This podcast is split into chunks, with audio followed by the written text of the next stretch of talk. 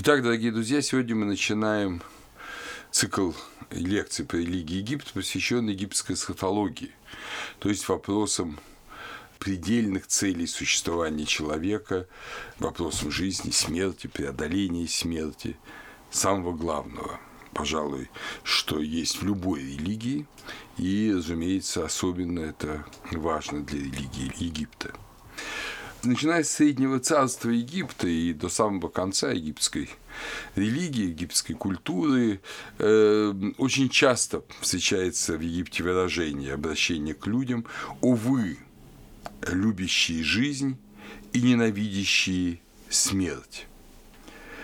Смерть э, действительно вызывала отвращение. Но какая смерть?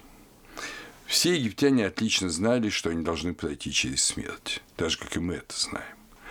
Смерть как конец земной жизни – это участь любого человека. Так же, как и жизнь – это временная вещь, омраченная вся тем, что она прекращается смертью. Но египтяне твердо знали, что после этой жизни – на земле и смерти, которая последует за этой жизнью, будет загробный суд, будет э, вот тот самый суд со взвешиванием сердца, о котором мы уже много раз говорили, и после него перед человеком открывается или вечная жизнь, или вторая смерть.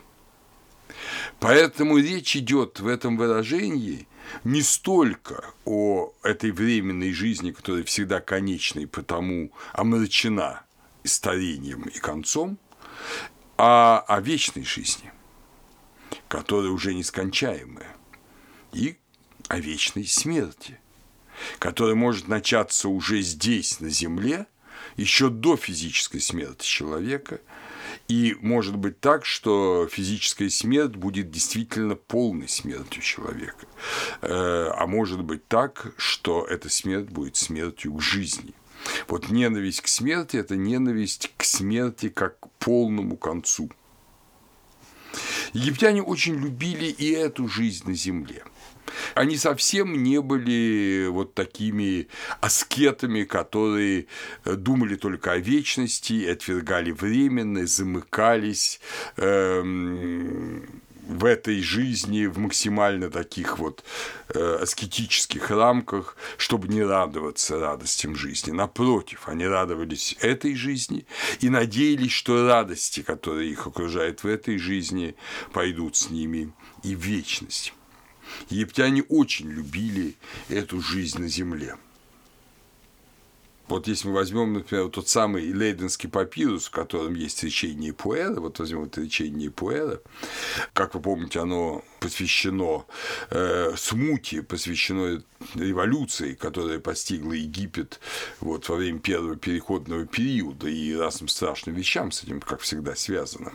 Но автор описывает и жизнь до вот этих страшных событий. Так же, как и мы склонны жизнь до революции описывать в каких-то очень положительных э, характеристиках, также к этому были склонны египтяне.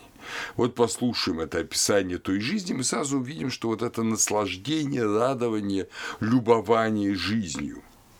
Как прекрасно, когда вверх по реке плывут корабли, как прекрасно, когда бросают сеть, и птицы улавливаются ею. Как прекрасно, когда прокладываются дороги для путешествующих, и когда руки людей возводят гробницы, когда искапывают пруды и рощи насаждают для богов. Как прекрасно, когда хмелеют люди, когда пьют вино в веселье сердца.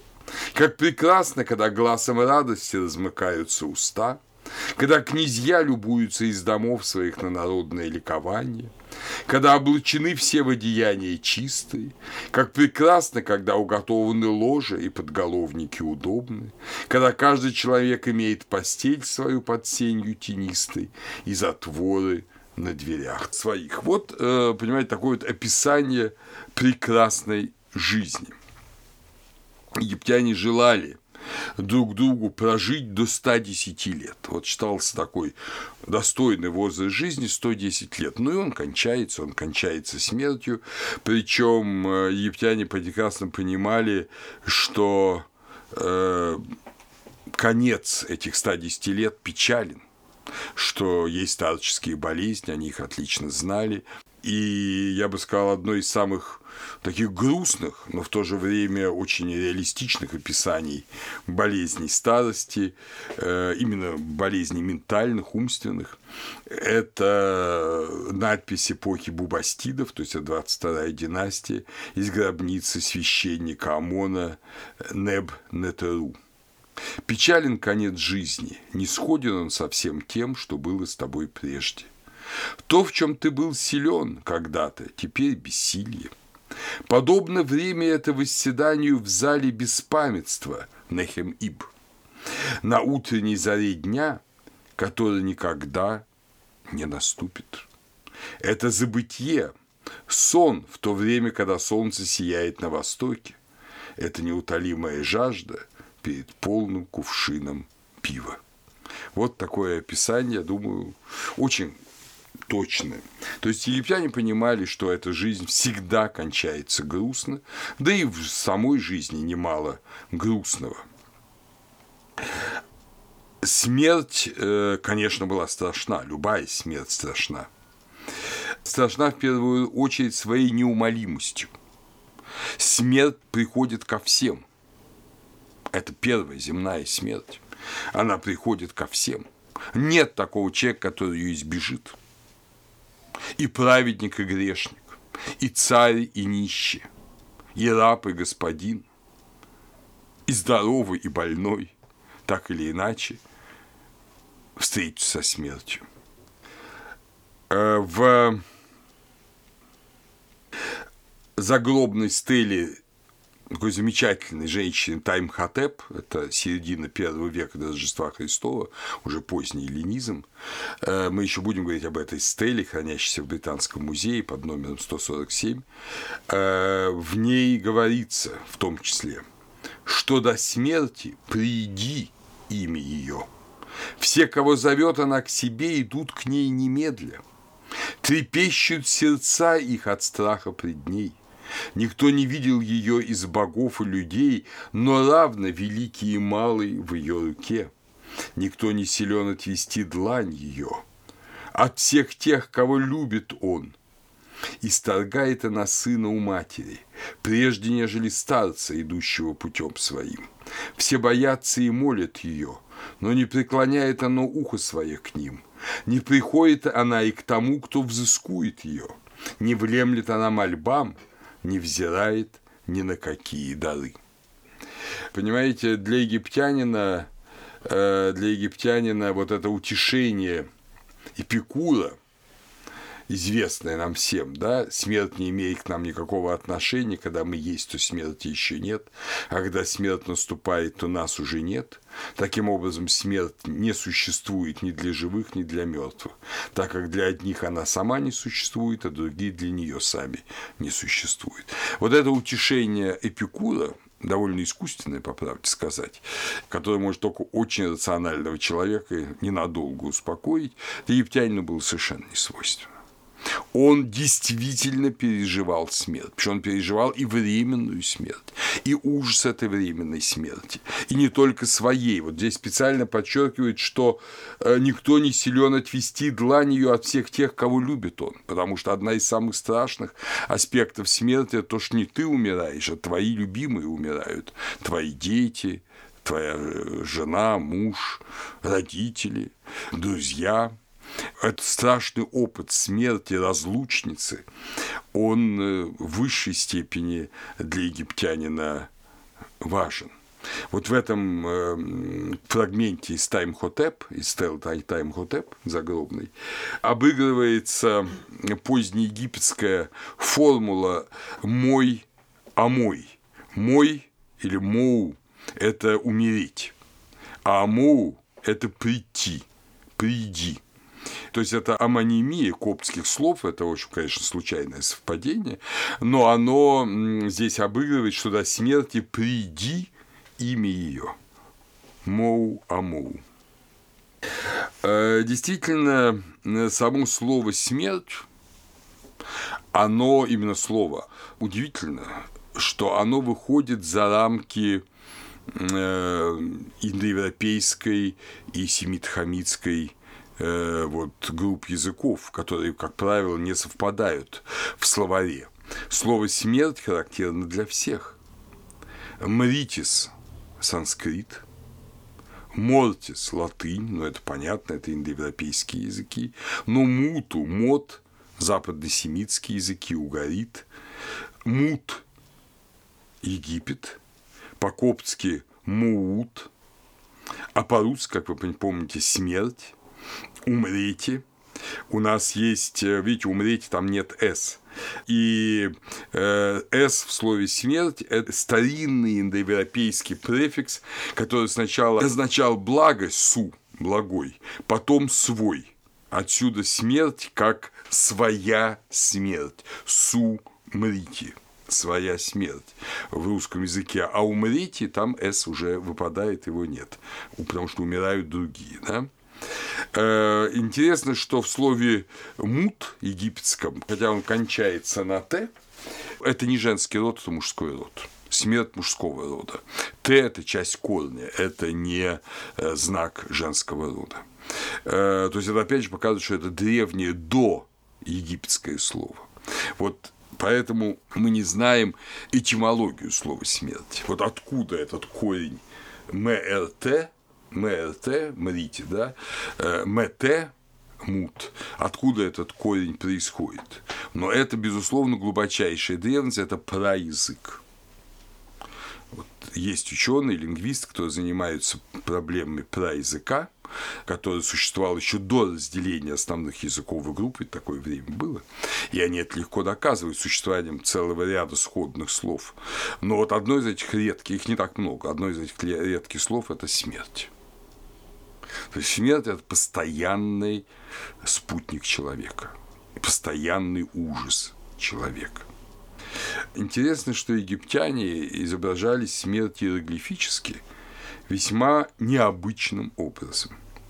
Это целый ряд иероглифических знаков, но в них один и тот же сюжет. Человек сам себя убивает. В одном случае он бьет себя по голове каким-то странным крюком, в другом случае он себя в лоб ударяет топором, очень похожим на топор, э, который изображает слово nature, бог, каменным топором. То есть смерть – это самоубийство. Мы сами себя обрекли на смерть. Смерть происходит в результате нашего убийства нас самих. Я думаю, что христианин бы с этим согласился, вспомнив, что смерть пришла с неправильным выбором Адама и Евы в раю, э, что люди сами себя фактически обрекли на смерть. Вот я читал э, Тайм Хатеп, ну вот, пожалуйста, надпись э, гробницы Петасириса из Гермополя, надпись 127, северная сторона столба С из-за упокоенного храма гробницы. Сишу, отец, предупреждает своего сына Петасириса. Ни один посланник от Бога, возвещающий смерть, не примет никаких даров, которые побудили бы его забыть то, для чего послан он. То есть смерть неотвратима. Неотвратима. И поэтому э, слово смерть мут употребляется в основном для врагов для э, близких, для людей, которых ты как-то расположен, используется огромное огромное количество разных замен, эфемизмов для слова «смерть».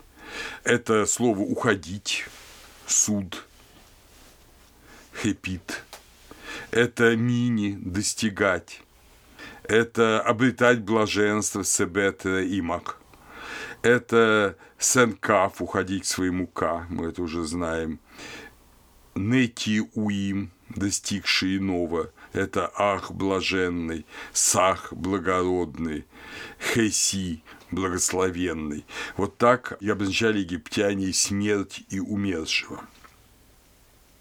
Характерно, что в одном и наиболее распространенной форме изображающей иероглиф, изображающего смерть, изображен топор, которым человек сам себя убивает. Это топор такой же, как э, в слове nature – Бог. Конечно, это только предположение, дорогие друзья, здесь нельзя ничего утверждать наверняка, но не я первый это сказал, это заметили многие египтологи, что это, возможно, не случайно. Э, человек убивает себя своей собственной божественностью, потому что он ее не осуществил. Поэтому э, именно Э, его божественное качество, nature, оно убивает его, поскольку он неадекватен своей божественности. Хотя в большую часть времени египтяне для себя, для своих близких, для всех хороших людей видели посмертную радость, есть такое даже в Египте выражение, как прекрасно то, что произошло с ним, то есть он умер – он умер, как прекрасно то, что произошло с ним. Из этого страдающего мира, мира полного страдания, человек перешел в вечность. Тем не менее, были периоды, были люди, и об этом вообще мы будем сейчас чуть-чуть позже говорить подробно, э, были периоды, были люди, были обстоятельства, в которых египтяне смерть как не умирание, а именно состояние смерти тоже видели как некое страшное состояние. Вот, например, э, надпись из э, Фиванской гробницы номер 50, принадлежащей Неферхотепу, 18 династия. Это богатая гробница, в ней лежит богатый вельможа. Э, но что написано? Тот, кто богатым был среди людей, пребывает ныне в стране, возлюбивших одиночество. Тот, кто любил свободно шагать, ныне связан пеленами и обездвижен. Тот, кто облачался в роскошные одежды, спит ныне в истлевшем тряпье. И вот это как бы внешнее видение, да, таким были через несколько веков после захоронения останки, физические останки умерших. Но египтяне, как ни один другой народ, э, прикладывали усилия невероятные – именно в той сфере, которую мы бы назвали областью смерти, областью могилы. В течение всей своей жизни египтяне делали приготовление к смерти, отмечал Зигфрид Моренс, в масштабах, вряд ли имеющих аналогию где-либо еще на Земле. И если, скажем, могилы очень богатых людей в Китае и вполне сравнимы с египетскими пирамидами, то в Египте практически все, кто могли хоть что-то дать на погребение, давали на свое погребение. То есть э, гробница – это главное, главное внимание человека. А почему? Прислушаемся голосу другого египтолога Карла Блейкера – Хорошо известно, что египтяне не жалели ни трудов, ни средств для надежного обеспечения счастливого и набытия своим умершим. Безусловно, не только случайностью можем объяснить тот факт, что большая часть памятников этой удивительной цивилизации и религии связана с успокойными потребностями. Ну уж, конечно, какая же случайность. Вот один из самых древних текстов поучения Ходжедефа – или Джедефхора, по-разному читают его имя, это сын царя Хеопса, Хуфу, то есть это древнее царство, э, это четвертая династия. Э, вот что он пишет. Это поучение его сына Ауибра – до нас зашла только часть этого поучения на девяти фрагментах черепков Нового Царства и на деревянной табличке позднего периода. Но язык поучения весьма архаичен, и все ученые его считают памятником Древнего Царства, а для меня так вполне возможно, что это реально авторский текст э, Ход Джадефа или Джадефхора, как вы хотите. Очищай сам себя, всматриваясь в себя, дабы другие не очищали тебя. Подумайте, какой глубокий образ. Э, другие не очищали тебя, это понятно, наказывали, разумляли. Сам, всматриваясь в себя, делай себя лучше, да, очищай сам себя, всматриваясь в себя, дабы другие не очищали тебя. Когда ты войдешь в возраст, создай семью. Возьми супругу, жену, владеющую сердцем своим, то есть не гулящую, и она родит сына тебе. Ведь это для сына воздвигаешь ты дом свой. То есть дом свой на земле ты воздвигаешь для сына. Когда же создавать ты будешь обитель для себя, добрым соделай пребывание твое под Богом, то есть на кладбище. Достойно соделай жизнь твою на Западе, среди умерших. Известно, что смиряет Деха, смиряет нас смерть. Известно, что возносит нас жизнь. Знай же, дом смерти предназначен для жизни. Ищешь ты для себя хорошо обводненных полей. Удели и ему, священнику заупокоенного культа, то есть часть от угодий твоих, покрываемых ежегодно разливом. Полезней он, священник, тебе более, чем сын твой, оказывая предпочтение ему, даже перед наследником твоим. То есть это древнейшая мудрость, что для тебя гробница – Дом смерти предназначен для жизни, для вечной жизни. Все, что ты делаешь на земле, ты делаешь для э, сына, для потомка. Вот эта идея наследования, кстати, имущества, что имущество – это родовое тело, остающееся на земле. Поэтому огромный грех отнимать наследство. А для себя ты оставляешь гробницу. Поэтому для тебя важнее Э, священник заупокойного культа, который будет читать определенные молитвы, приносить определенные жертвы за тебя после твоей смерти, чем твой сын. Он важнее. Поэтому его надо наделить землей, ему надо оказывать определенные знаки внимания. Это древнее царство. А вот послушаем новое царство. Это Ани – поучение Ани, помните? Это же Ани, это вельможа, да, э, Нефертари, царица Нефертари.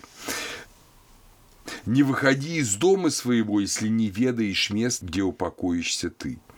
Да будет избранное место твое известно тебе, помни о нем и знай его. Это мальчику, юноше, отец дает такой совет. Да будет оно пред тобою, как путь, который надо пройти.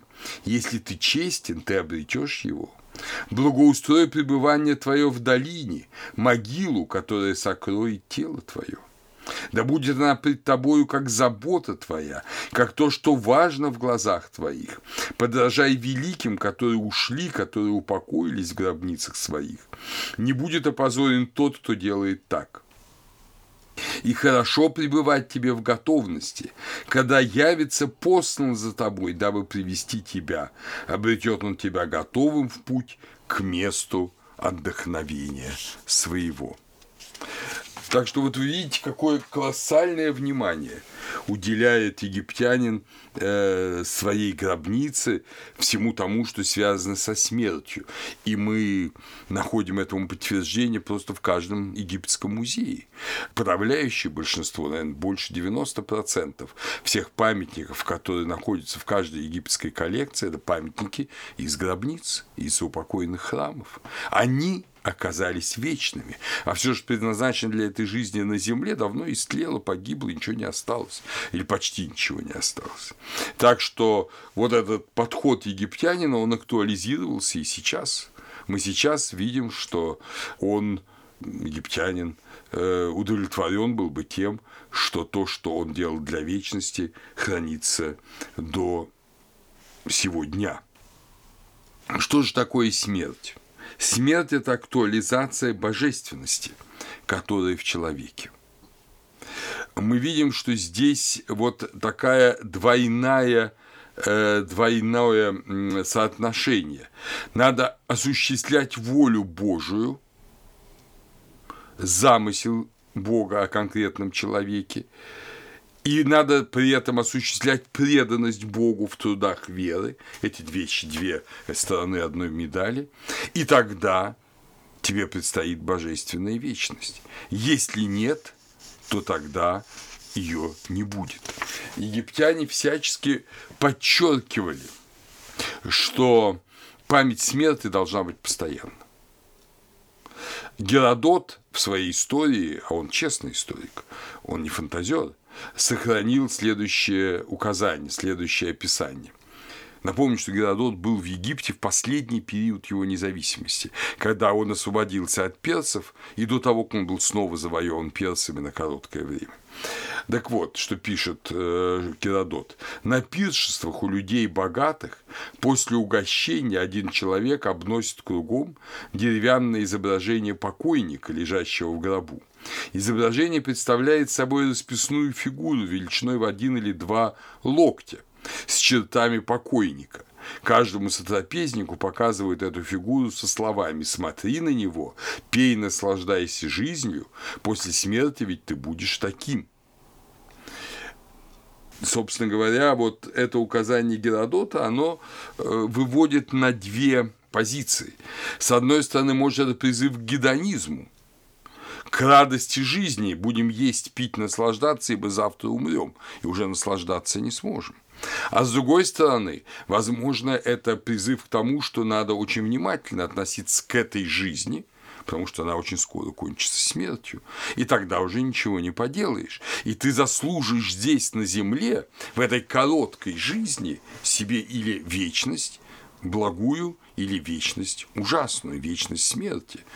Так что э, напоминание об этом.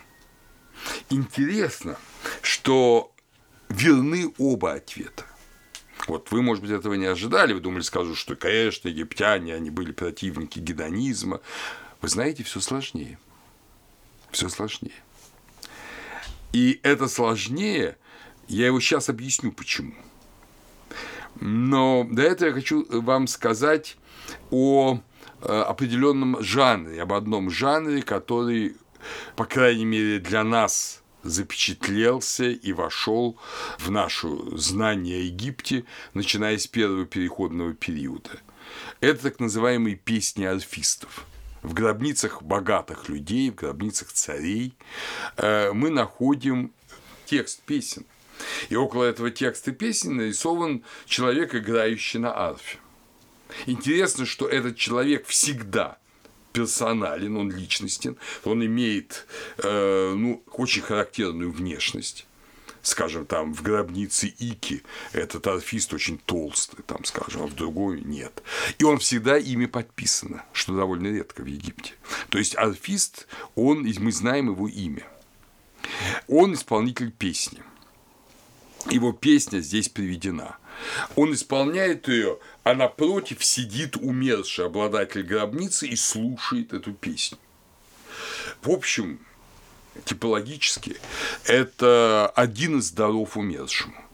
Так же, как ему приносят там еду, питье, благовония, ткани, так же, как умерший наслаждается видением там охоты, прогулки по Нилу, э, лицезрение степи, помните, об этом мы всем говорили. Также он наслаждается и прекрасной песней. Интересно, что эта песня – это не какой-то сакральный текст, то есть это не речение там, текстов пирамид, книги ковчегов, э, а это свободное художественное творчество.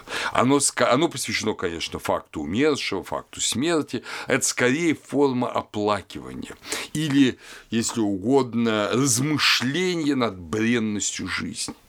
Видимо, это была очень древняя традиция. Ее стали изображать с первого переходного периода, то есть с последнего века, с последних двух веков до третьего тысячелетия, но, по всей видимости, исполнялись эти песни намного раньше возможно, в доисторический период, возможно, не только в Египте. Э, мы знаем, что песни на тризне – это ведь особенности славянской и варяжской, нордической, да, э, и, видимо, любой другой, почти любой другой традиции. Песня – один из очень важных компонентов жизни человека. Помните, когда умирают люди, поют песни. Да? Э, вот, вот, собственно говоря, тут этот случай.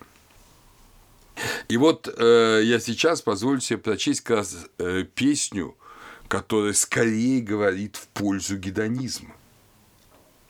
Это песня альфиста э, на тризне по царю Антефу, записанной в его гробнице, но дошедшая до нас в двух копиях Нового Царства на папирусе Харрис 500, это британский музей 10060, э, папирус эпохи рамезидов, и на стене гробницы Патаном Хеба из Сакары, ныне в Лейдене, эпохи Эхнатона. Но на этих списках написано, что она происходит из э, гробниц царя Антефа оправданного и начертано напротив певца Арфиста. Э, вот послушаем эту песню. Естественно, я буду не петь, как вы догадываетесь, читать. Со времен прародителей поколения сменяются поколениями. Боги, жившие в прошлом, почивают в гробницах своих. Блаженные, преданные они погребению, те, кто воздвигали усыпальницы себе, где место их, каково им. Слышал я слова Имхотепа и Джедевхора, теперь вы слышали слова Джедевхора, речение которых повторяет каждый. А где ныне обиталище их? Разрушили стены, исчезли их обиталища, будто и не существовали они вовсе. Никто не приходит оттуда поведать, каково им там рассказать о нуждах их, дабы успокоить сердца наши, донде же пойдем мы в путь, которым ушли они. А потому услаждай сердце свое, забвение неизбежного во благо тебе – Следуй за сердцем твоим, покуда ты жив, возливай мира на главу свою, облачайся в прекрасное одеяние, умощайся прекрасными благовониями, дарованными Богом, умножай радости твои и не позволяй сердцу твоему быть в печали. Следуй за сердцем своим и за удачей своей. Твори дела свои на земле по повелениям сердца твоего. Когда же настанет для тебя день скорбный, знай, не слышит утомленный сердцем, ну, это образ Осириса, но и образ умершего, их рыданий, то есть рыданий плакальщиц. Никого не спасли вопли от могильной ямы. И так празднуй без устали. Ир Херу Нефер. Празднуй без устали, ибо никому еще не позволено было взять имение свое с собою, ибо никто из отшедших не вернулся назад. Надо сказать, что этому тексту из гробницы царя Антефа в 20 веке была осуждена редкостная судьба. По-моему, мало на какой язык его не перевели. В России его перевела с подстрочника сама Анна Ахматова. То есть это очень пленяло сердце человека 20 века. Вот такое отношение к смерти – Э, ешь, пей, веселись, ибо завтра умрешь. Но интересно, что э, в гробницах, в гробницах есть и совершенно другие песни. Вот, например, гробница другая, гробница Неферхотепа того самого, Э, где есть две песни. Одна подобная песня из гробницы царя Антефа, а другая ей противоположная. И поют их два разных певца. Вообще, надо вам сказать, что вот эти подписные э, арфисты – это ведь очень интересное явление. То есть, это не какой-то там раб гробничный исполнял эту песню, это был известный бард, как мы бы сказали, известный певец, артист, может быть, со всеегипетским именем, которого приглашали наверное, за большие деньги, э, чтобы он вот сочинил и исполнил такую песню. А это были люди разных взглядов. Вот сейчас мы послушаем э, песню из гробницы Неферхотепа, и мы увидим, что совсем иное. Увы, все славные, благородные и чистые, пребывающие под Богом. Пребывать под Богом, мы помним, пребывать на кладбище. Внемлите молитвы, возносимые для Отца Бога, священнический титул, молитве прекрасной души благородного мужа, ставшего ныне Богом, вечно живущим, воссиявшим на Западе. Да восходят молитвы эти на ум потомкам его, всем проходящим мимо – Слышал я те песни, что находятся в гробницах древних, о чем поется в них, как превозносится жизнь на земле, а страна мертвых пренебрегается. Почему говорится такое о стране вечности, правой и истинной, где нет страхов? Отвратительные ей раздоры, Никто не опоясывается там мечом на ближнего своего. Нет в стране этой враждебного. Все родичи наши покоятся в ней, начиная со времен первоначальных. Все, кому предназначено родиться, все бесчисленное множество их, все они придут в эту страну. Никто не замедлит в здешней стране Египта. Никого нет, кто бы не пришел туда. Что же до времени дел на земле, исчезает оно подобно сновидению, глаголит «Привет тебе, здравый и невредимый, тому, кто достиг Запада». Как видите, совершенно другой интенции. И вот здесь, дорогие друзья, это ведь не какое-то исключение. Это вот довольно обычная практика вот этих песен и диспутов. Э, Мариам Литхайм посвятила целую книгу этим песням орфистов. Это действительно очень интересная вещь. О чем она говорит? Вы знаете, она говорит об очень многом. Об очень многом. Во-первых, она говорит о том, что отношение к религии в Египте, при том, что это благочестивейший, как писал Геродот, как мы уже с вами убедились, благочестивейший народ, отношение было совершенно свободным.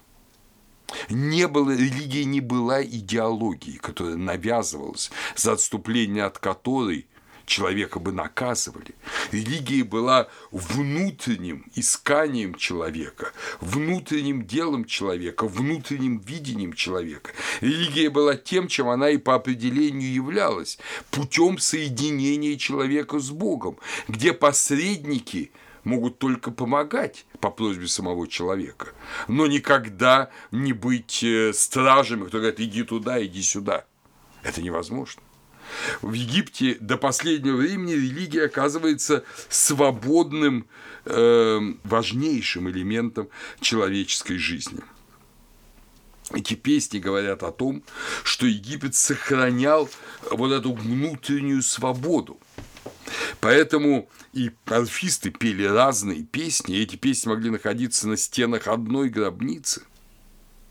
Этот диспут был нормален. Это была не игра, понимаете, заведомым поражением одной из сторон. Это было действительно свободный диалог, поиск, поиск того, что э, ближе человеку, что волнует его глубже.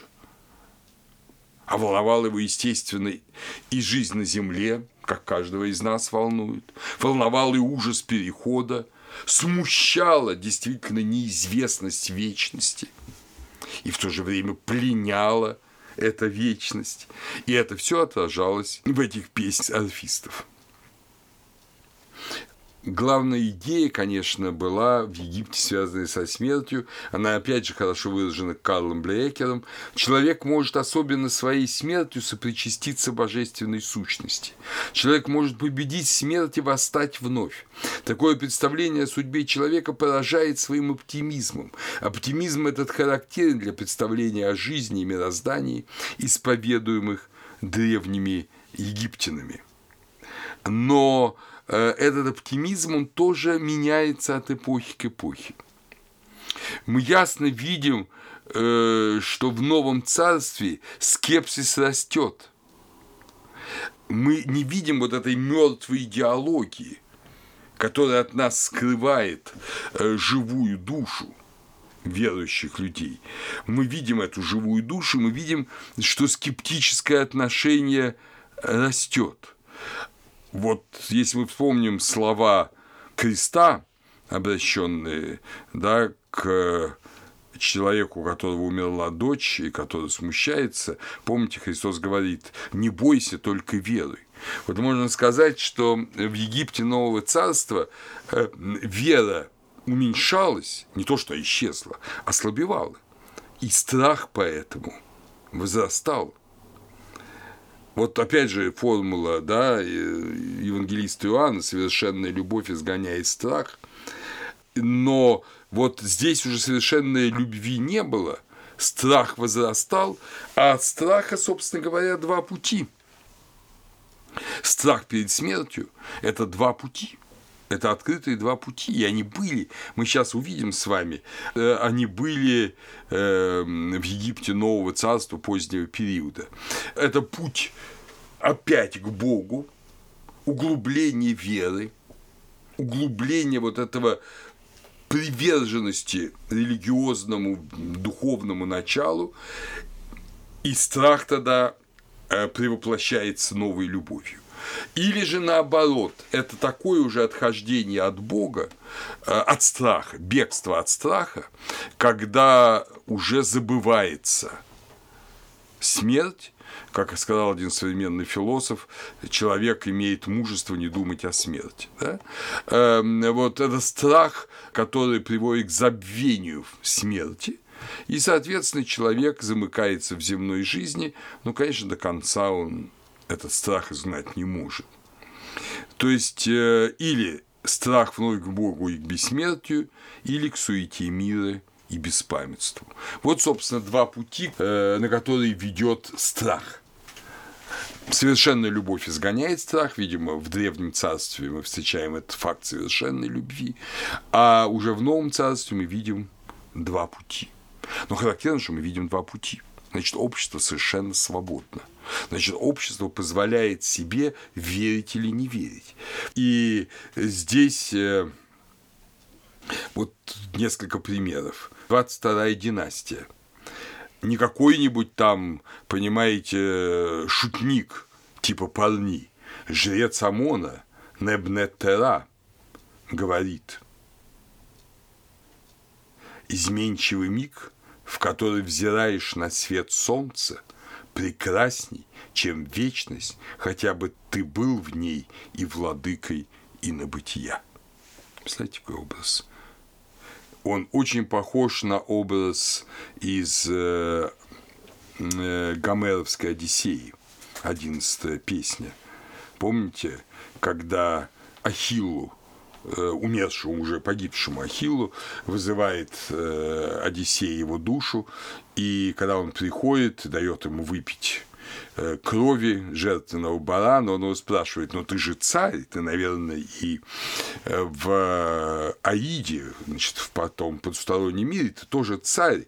И э, Ахилл отвечает, лучше б хотел я живой, как паденщик, работая в поле, службою бедного пахаря хлеб добывать свой насущный, нежели здесь над бездушными мертвыми царствовать мертвый. То есть, вот видите, вот это... Что это? Что это? Для Греции это, безусловно, скепсис после Микенского регресса, который потом привел к забвению веры как таковой. И мы помним, что уже в эпоху Сократа и Платона большинство их соотечественников не верили в наличие бессмертной души и считали, что после смерти душа развеивается как Э, облак, как дым, как туман. А Египет пошел другим путем. Он вновь обрел веру, вновь обрел веру, э, но он обрел веру уже в христианстве. Собственно говоря, вот этот скепсис позднего Египта до христианского – это скепсис животворящий, это страдание, которое привело его снова к Богу, но уже во Христе. Египет был первой страной, которая э, пришла к христианству. Именно как народ, именно египтяне. Вы помните, об этом уже рассказывал. И вот здесь очень удивительный пример. Это стела той же самой Тайм Хатеп, мы уже о ней с вами говорили. Но кто она такая? Тот самый случай, когда хочется познакомиться хоть очень коротко с жизнью героини. Тайм Хатеп в 14 лет вышла замуж за жреца Птаха, Пшерни Птаха, которому было 25 лет. Она умерла в 30 лет, оставив своему мужу двух дочерей и сына. Мы знаем точно день ее смерти – 15 февраля 42 года до Рождества Христова. К моменту смерти жены Пшерный Птах стал верховным жрецом Птаха в Мемфисе. Он происходил из древней жреческой фамилии и э, достиг высшего положения. Но через год умер он.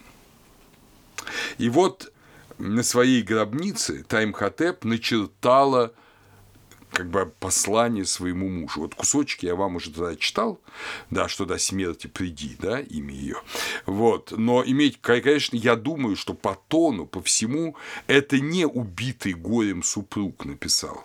Видимо, сама Тайм Хатеп, наверное, болея, понимает, что она умирает, э, что она оставляет маленьких детей, любимого мужа, она оставила такую вот удивительную надпись удивительную надпись, которая, в общем-то, многих привлекает ученых.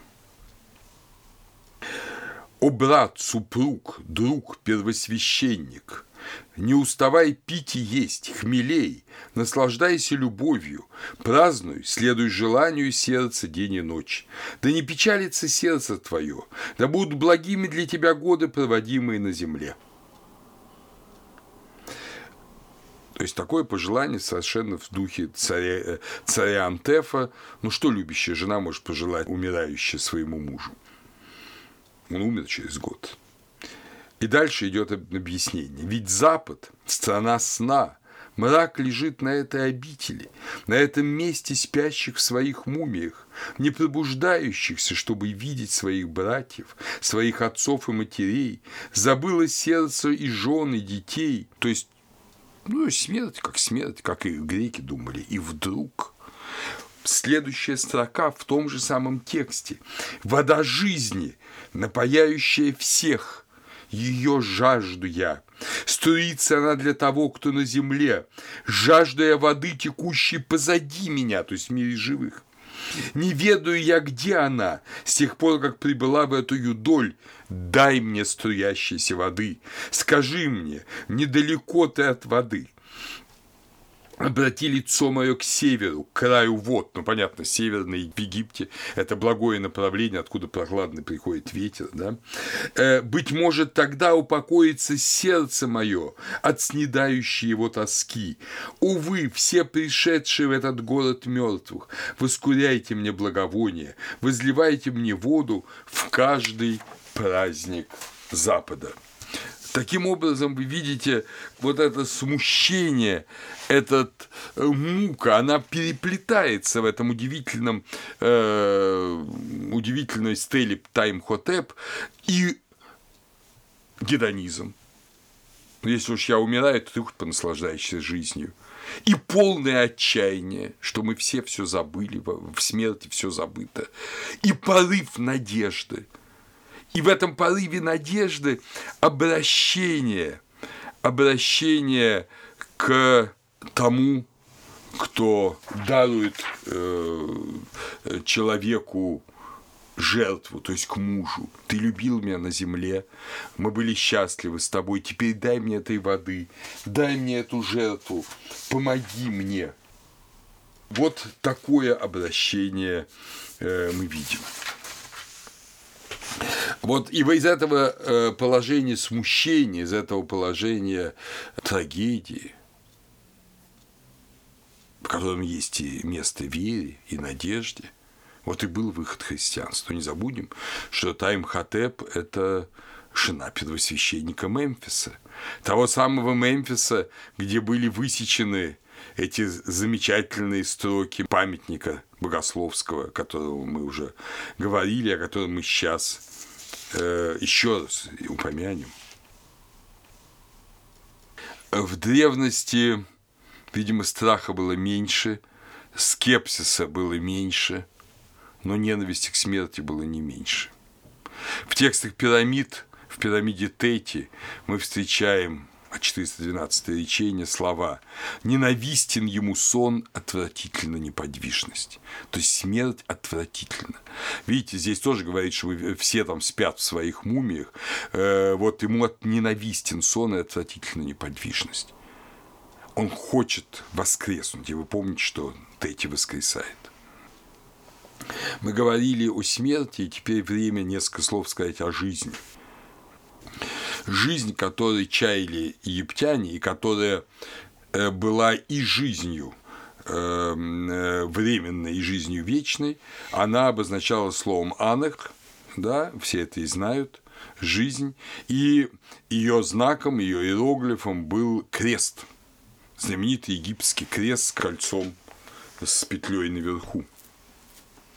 э, крус ансата, да, египетский крест с кольцом, с петлей. Э, слово «аных» также не вполне нам понятно, хотя здесь э, этимология яснее.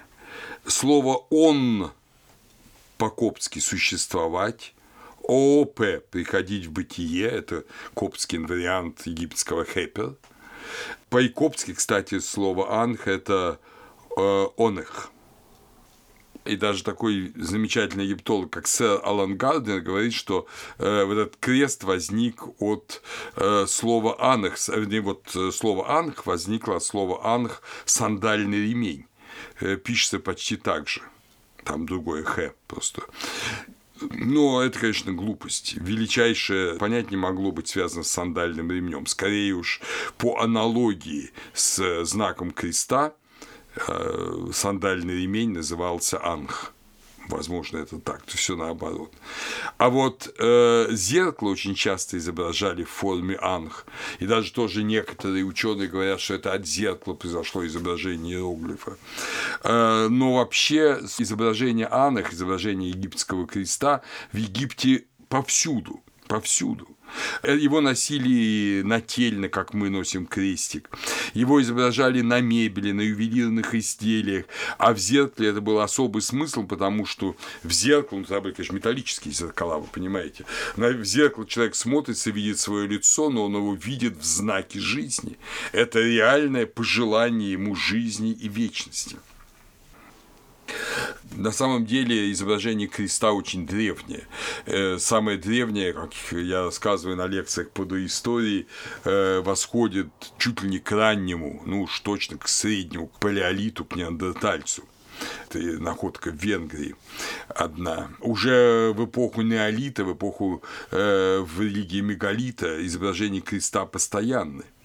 Э, человека крест из Альмерии в Испании, например, крест, который в одной из своих э, горизонтальных лопастей рук держит топор, то есть образ Бога. Крест, как сейчас все считают, в этом нет никаких сомнений, это древний универсальный символ соединения сторон света, верха и низа, запада и востока, причем он имеет антропоморфную форму. Даже самый элементарный крест, э, скажем, прямой католический крест, он, конечно, воспроизводит человека, руки, да, и торс, уж тем более египетский крест. Это человек, и одновременно человек, соединяющий мир, который все творение стягивает в себя, это усвоение всей полноты жизни, и это человек. Так что знак креста в Египте бесконечно более древний, он доисторический. Это один из тех знаков, которыми Египет входит в историю. Э, знак креста в Египте он намного более древен, чем, э, скажем, крест, на котором был распят Иисус. И мы понимаем, что само распятие на кресте Христа для египтянина означало осуществление упования жизни, потому что Христос не умер на кресте, а Он распят на кресте, умерев, воскрес и тем самым победил смерть. Смертью смерть попрал – очень понятное для египтян выражение. Таким образом, категория жизни, которой наделяются умершие, наделяются боги, эта категория в Египте раз и навсегда соединена с крестом, с человеком, образом человека, победившего смерть, соединившего в жизни весь мир, и это важнейший и любимейший и воскресший, да, восшедший отсюда, э, отсюда вот это образ Хеппер, да, восхождения, воскресший, победивший смерть, э, э, обретший жизнь и соединивший весь мир в своей новой жизни. Вот такое понимание жизни и смерти было в Египте. С э, вопросом жизни и смерти – контексте их вечности, в контексте жизни как преодоления смерти и смерти, которая может закончиться второй смертью, очень важна проблема свободной воли человека. Мы много раз подходили к этой теме, много раз ее так или иначе касались, но мы должны ясно понять, сколь это важно в религиозном смысле для человека. Э, Бог сотворил все и все знает. Он знает и добро, и зло, которое, безусловно, присутствует на земле. Если он знает и добро, и зло, и все сотворил, значит, он причина и добра, и зла, если говорить так очень логично. Но если он причина и добра, и зла, то зачем-то соединяться с ним. Нас зла хватает и так на земле. То есть мы заходим очень быстро в тупик.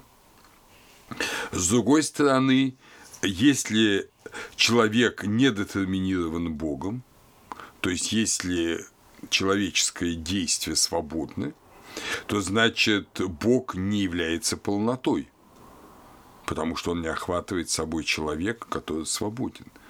Зачем соединяться с Богом, который не является полнотой? Опять тупик. На самом деле эта проблема настолько сложна, э, что видимо, уставший от многих вопросов, апостол Павел в послании к римлянам говорит, «Ты скажешь мне, за что же еще обвиняет? Ибо кто противостанет воле его?»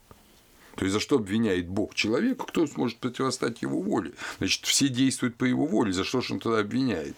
А ты кто человек, что споришь с Богом? Изделие скажет ли сделавшему его, зачем ты меня так сделал? Вот и ответ. На самом деле человек не перестает задавать этот вопрос. И мы увидим, что египтяне давали на него ответ. Давали на него ответ. Более исчерпывающий, чем в 9 главе послания к римлянам дает апостол Павел. Вы помните, что первый ответ э, – это, конечно, мемфисский памятник, о котором только что говорили – там в 57-м столбце сказано прямо так словом этим, том словом Божьим, да, все кау были созданы, и все хемсут определены, от которых пища всякая и все потребное, и для тех, кто делает угодное, и для тех, кто делает ненавидимое, но жизнь дается мирному, а смерть преступнику. Угодное Мерилет приводит к анах жизнь. Ненавидимое Меседет приводит к мут – смерть. Вот жизнь и смерть. А оказывается, они впрямую связаны с тем, что человек делает угодное Богу и ненавидимое Богом. Это принцип э, дальше развивается э, в 1130-м речении текстов ковчегов. Очень важным это начало второго тысячелетия, 11-12 династии, ковчеги из Эль-Берше – очень важный принцип. Господь Вседержитель, чье имя сокрыто, владыка огня, живущий правдой, провозглашает. «Повелел я им, людям, не делать злого, Исефет, но сердца их не подчинились словам повеления моего». В этом речении, которое, кстати говоря, если верить традиционной хронологии синхронно книги «Бытия», то есть конец третьего, начало второго тысячелетия до Рождества Христова, в нем говорится как раз то самое, что говорится в третьей главе книги «Бытия» о грехопадении. То есть э, сердца людей –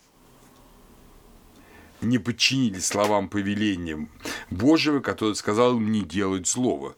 Э, вкушение плодов древа добра и зла – это злое действие, а он, владыка огня, живущий правдой. Да? То есть он повелел им не делать злого, но сердца их не подчинились. Мы помним, что сердце – это средоточие воли, и вот, оказывается, человек в своей воле отказался следовать воле Божией. Это очень емкое, очень четкое определение. Для египтянина навсегда а вспомним взвешивание сердца, вот о нем будем говорить на следующих лекциях, как главный элемент суда, навсегда сердце человека, свободный орган, есть воли человека, которая выбирает между добром и злом. Э, Бог не повелевает творить зло, Бог не творит зла. Зло творит человек. Ну, мы знаем, что египтяне еще больше, чем э, авторы и читатели Библии, э, уделяли внимание массе духов, которые тоже выбирали добро или зло. Так что человек здесь не один, но вот есть целая совокупность существ, которые выбирают между добром и злом. То есть выбирают между волей Божьей и иным. А иное – это желание их сердца, то есть желание их воли. Но поскольку правда равна жизни, угодная, да, это жизнь, то неследование правде приводит к смерти.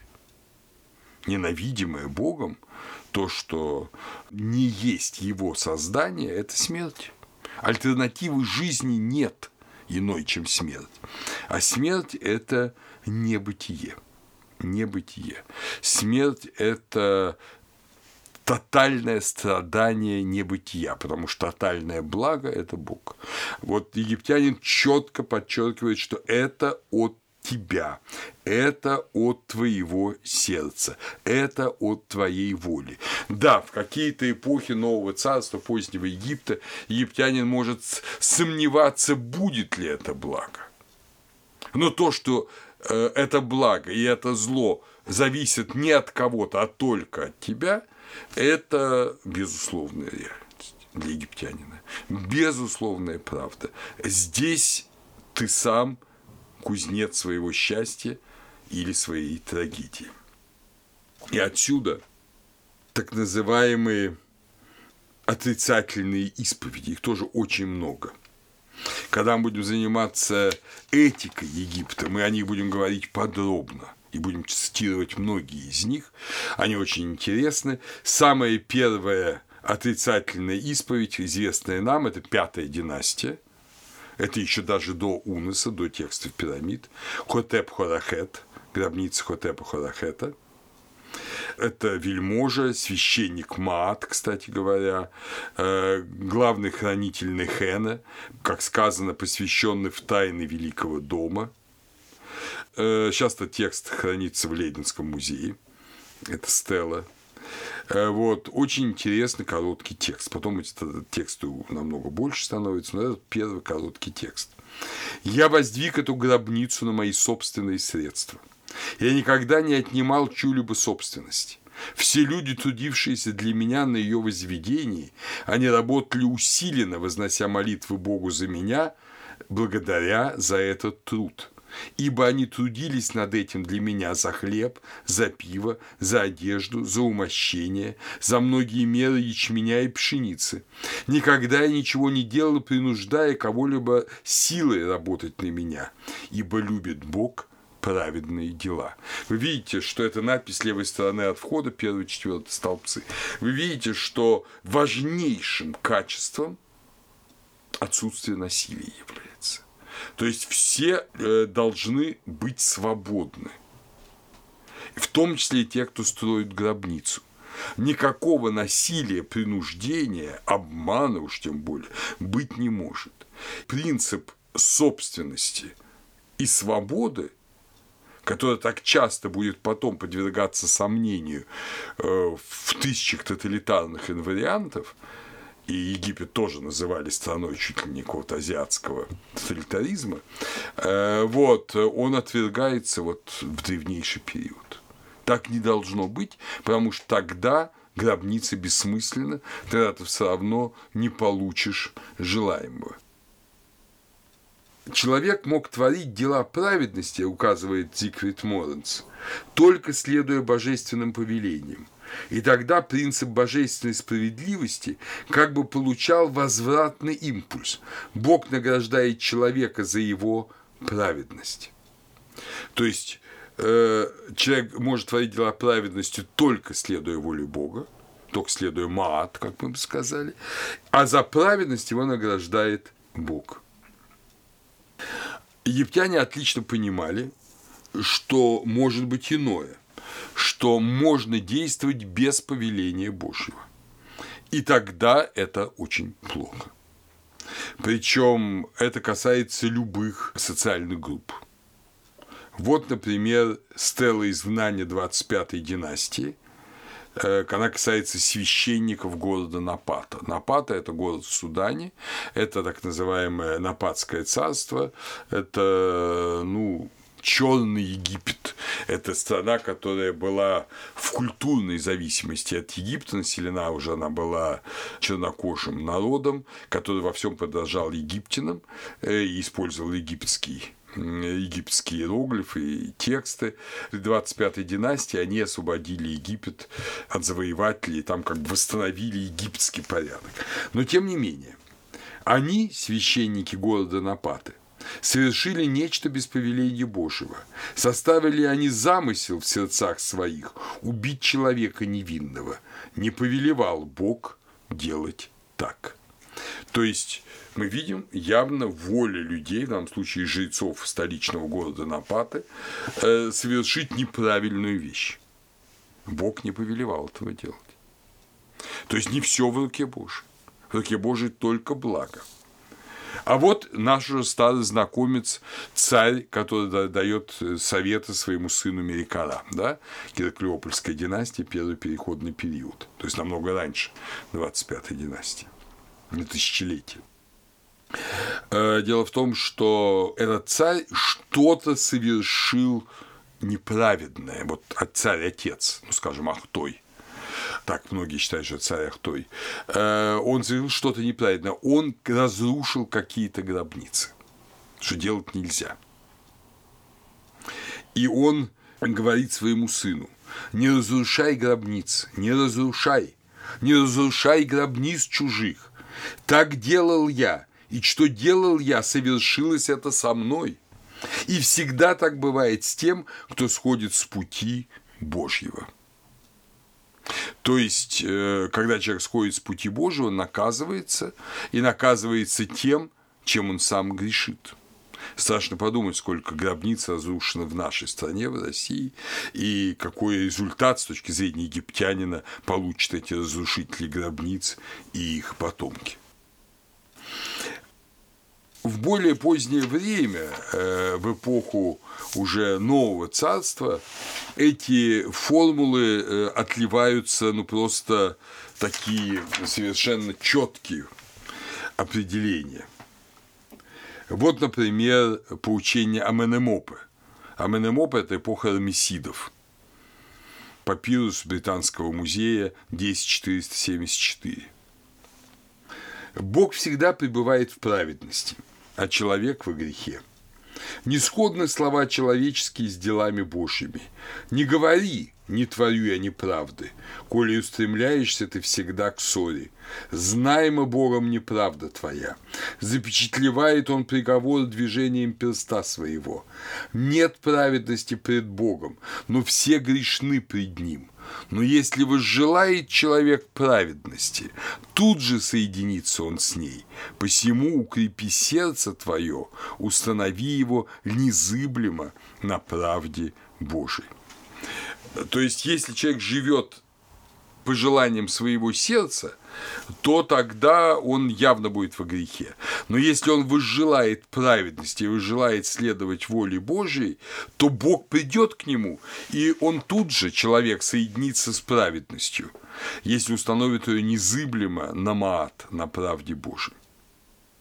Кстати говоря, для нас, для тех, кто читает лекции, тех, кто много говорят, очень важен другое, близкое к этому э, указание МНМОПы. Не управляй сам языком своим. Подобен рулю ладьи язык человеческий. Дай же Господу Вседержителю быть рулевым на ней.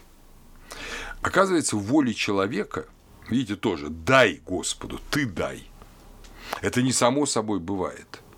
Человек своей волей, своей волей открывает свое сердце Господу или закрывает свое сердце от Господа. Мы это прекрасно ведь все знаем.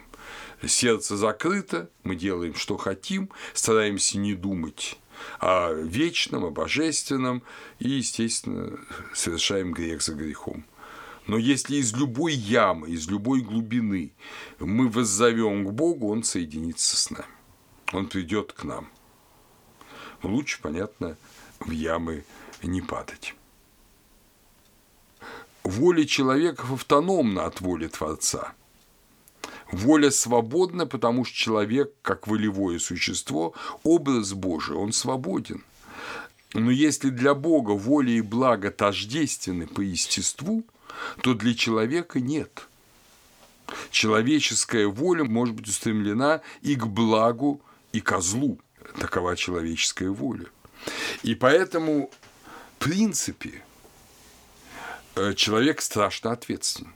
Вообще вот идея ответственности, то есть ответа за свои действия, мысли и слова – это глубочайший принцип любого общества. В Египте он прекрасно был понимаем. Ты отвечаешь, но, как и всегда, в первую очередь человек боится ответственности. Ответственность самое страшное. Вот если мы посмотрим, то никакой грех так не страшен, как ответственность, субъективно для сознания человека. Потому что если ответственность, значит, должен отвечать. А если безответственен, то, как говорится, чего и переживать. Если мы посмотрим, что все философии э, такие материалистические 19 и начала 20 века, все пытались снять с человека ответственность. Все говорили о том, что есть исторический детерминизм, что все предопределено, что одни классы должны победить, другие проиграть, поэтому есть на стороне прогрессивных классов или великих народов, или что-то еще, или более совершенные расы, то ты э, прав, независимо от того, что ты делаешь, а если ты на стороне другой, тоже независимо от того, что ты делаешь, все равно не прав. Э, то есть снятие ответственности человека. Народ, масса, коллектив – все это должно было снять с человека ответственность. Египтяне в этом смысле тоже были такие же люди, как мы. С нового царства появляется идея предопределения. Ша – предопределение. Причем э, слово «шау», начинается с 17 династии, оно употребляется, это отглагольная пассивная форма, предопределенная, предопределенная. И это иногда явно э, для оправдания дается. Например, уже упоминавшийся мною Синухе, помните, который э, был вельможей царицы Нофру, супруги Сенусерта I и убежал из Египта после, на, видимо, насильственной смерти э, Аменемхета I с Хетепибра, он в своем этом э, рассказе «Истории Синухе», это его письмо вот Синусерту с просьбой о э, помиловании, он говорит, что его побег предопределил Ша, какой-то бог, а он сам не виновен. Хотя в самом рассказе об эмоциях читателей ничего не говорится, надо себе представить, что, видимо, скорее всего, и царь, если он читал это письмо, и читатели, если это литературная фикция, они, естественно, улыбались. Они улыбались э, наивному Синухе, который хотел таким образом оправдаться. Это не я, это вот кто-то предопределил, это Бог предопределил. Э, египтяне очень ясно понимали, что отвечать все равно тебе, поэтому и суд, поэтому и суд на земле, поэтому и загробный суд. Э, но, тем не менее, предопределение все больше и больше входит в культуру Египта. Например, в биографии победителя Гиксосов, основателя новой династии, а потом царя Эхмеса, э, говорится э, в биографии Зелькабы – что предопределена Шау, ему была скорая смерть.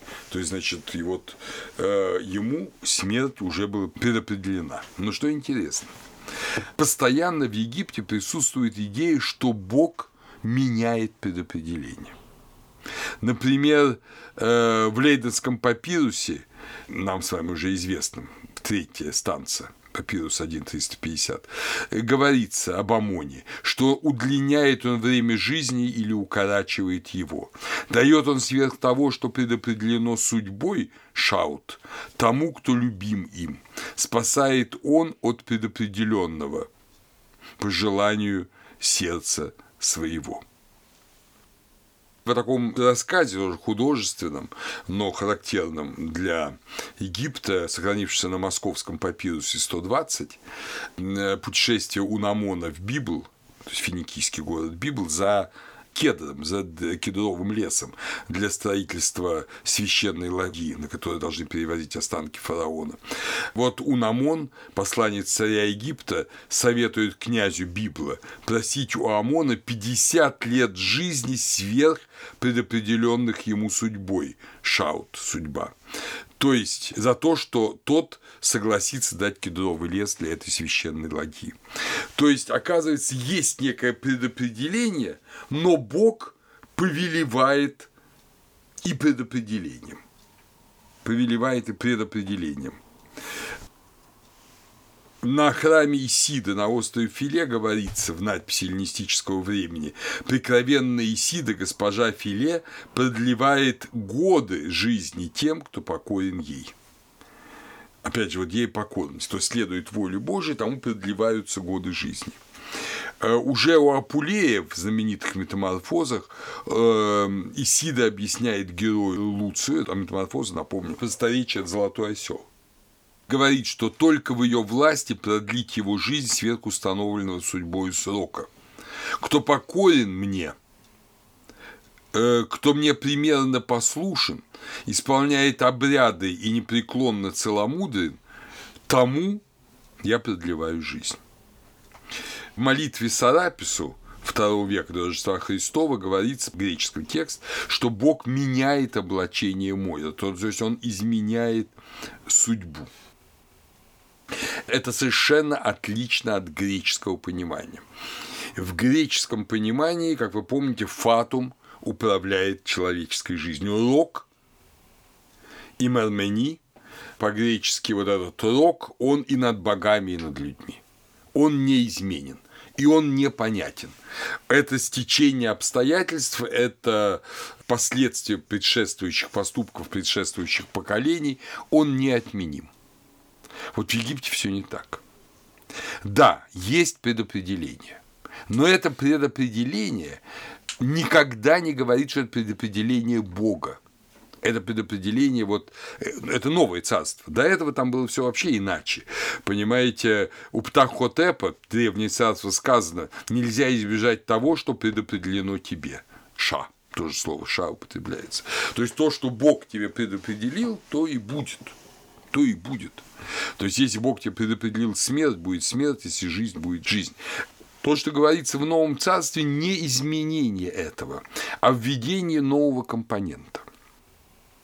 Дело в том, что вот эта судьба, по всей видимости, это совокупность совокупность деяний и твоей, и предшествующих жизней, твоих там предков, скажем.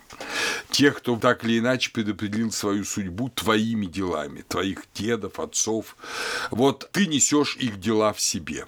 За эти дела ты будешь страдать, или наоборот будешь радоваться. То есть дела предков, они в потомках. Но и поэтому тебе предопределено нечто. Короткая жизнь, долгая жизнь, счастье семейное, несчастье в семейное и так далее. Но своим благочестием ты можешь вымолить у Бога изменение своей судьбы. Бог властен над судьбой. Он меняет, как Сарапис, облачение Мойры. Поэтому богини судьбы подвластны ему. Помните это из Берлинского папируса указание? Мы говорили это в самом начале наших лекций. Это очень справедливо э, для э, Египта. Есть предопределение, оно вытекает из прошлых жизней, это ясно начинали чувствовать египтяне нового царства, до этого это чувствовали меньше. Всецело преданные Богу, они не так интересовались тем, что почему там один родился вельможей, а другой родился э, простолюдином, они понимали, что как бы он ни родился, он предназначен для вечности, да, э, стартовые позиции разные, но будущее одно.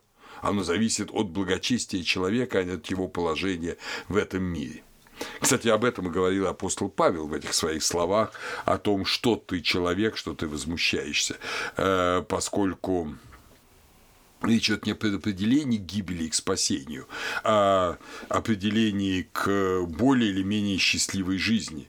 Ну, скажем, Исав и Иаков, каждый были предназначены к благу, но их стартовые позиции были различны.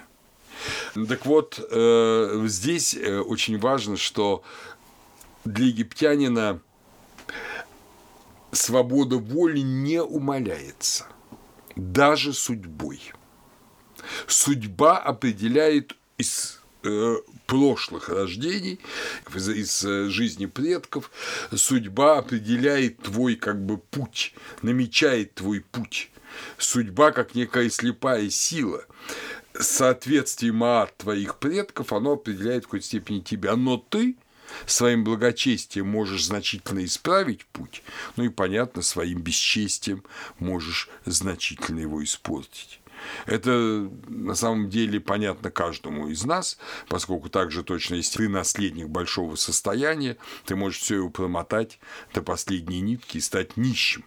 А можешь, родившись нищим, благодаря своей мудрости, бережливости, благочестию, достичь, в общем-то, достойной жизни. Э, так что от тебя очень многое зависит. Поэтому египтяне всегда вот в этой ветке между свободой воли и предопределением, они указывали, что у человека остается эта свобода. Свобода быть благочестивым. И, к сожалению, свобода не быть благочестивым. И выбор пути – это решение сердца человека – то есть человек всегда свободен перед лицом и судьбы, и божественной воли, и своего жизненного пути.